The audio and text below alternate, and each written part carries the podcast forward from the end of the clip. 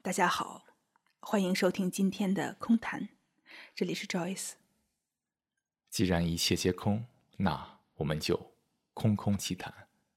大家好，这里是 Cico。好，今天呢，我们的话题是控制。你看哈，有这么一个问题，在冥想的时候呢，我们让觉察一直都在。当有想法浮现的时候，意识到它的出现，但是不和想法交互，还是回到呼吸上来，在这种放松自然的状态下去感受这个呼吸。这个不断的回到呼吸上来，这个过程是一种控制吗？首先啊，咱们得觉察语言所带来的问题。刚才 Joyce 是把这个问题通过语言描述出来，我们无法就语言本身回答这个问题，因为那毫无意义。语言只是一些符号。当我们看到这句话的时候，我们得问问自己：我。实际在冥想中是怎么做的，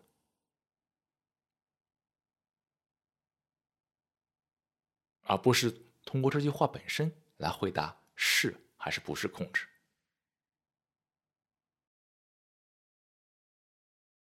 不断的回到呼吸上来，注意是谁。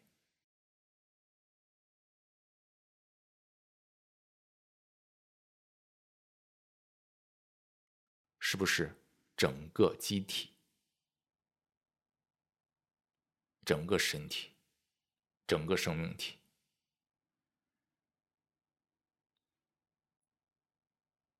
还是我那个自我？当我们在感受呼吸、觉察呼吸的时候，我那个画面。究竟还在不在？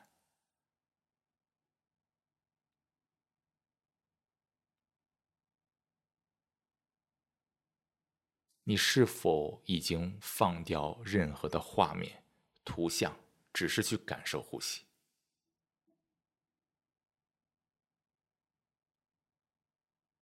当想法出现的时候，你的觉察即刻让整个机体又回到了呼吸上来。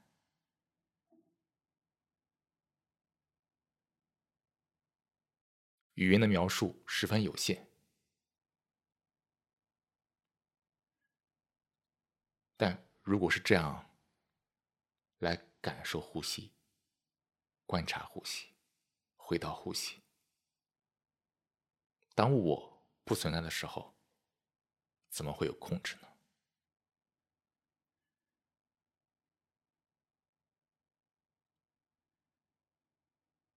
那我们得检查一下。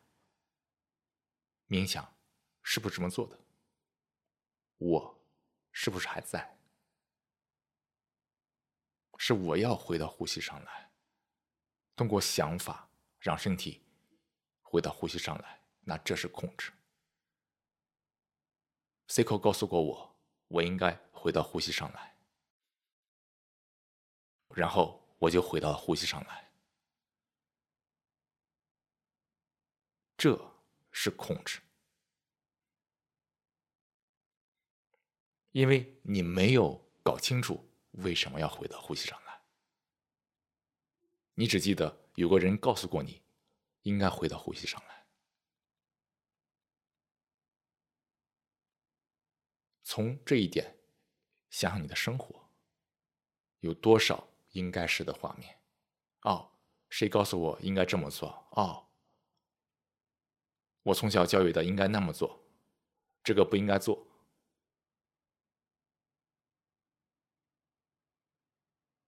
这是赤裸裸的控制。你有没有发现？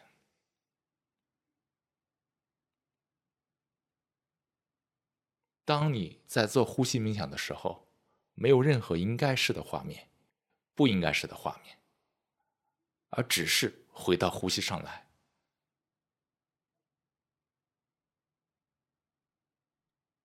当我看到了大脑被想法带跑所带来的各种的问题、挑战，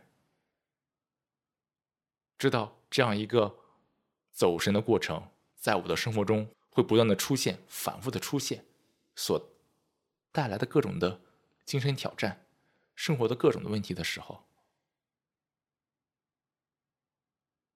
我深刻的知道，在做呼吸冥想。这个训练的过程中，让身体、让整个机体不断的回到呼吸上来的重要性。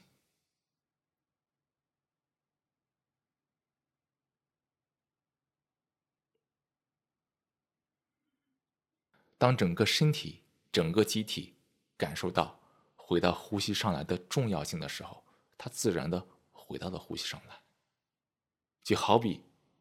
你饿的时候，你就会去吃饭。你不需要让别人告诉你你饿了，你饿了你就感受到了。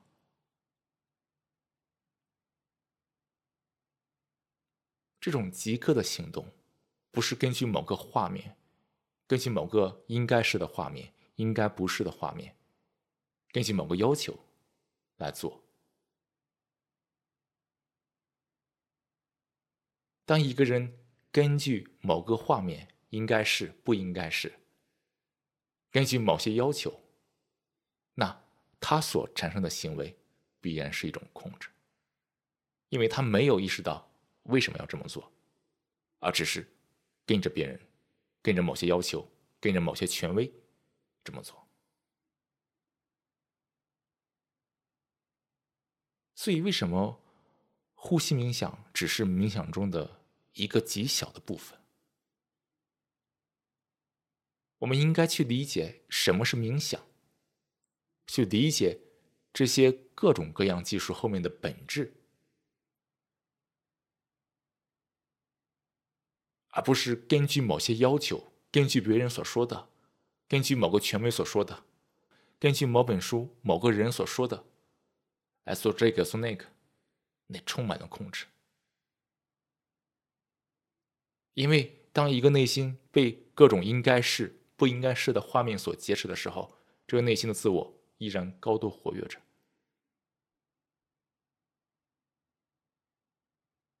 那这就是控制。所以你看，语言怎么说是一回事儿，你怎么做是另外一回事儿，跟语言没关系。很多人听到这句话。不断的回到呼吸上来，他既可能充满控制的去做这个事情，也可能是没有任何的控制来完成这样一个状态的转变。但语言都是这句话，所以你看，语言不能代表啥，每个人自己需要自己检查自己，去看看有没有真正的控制。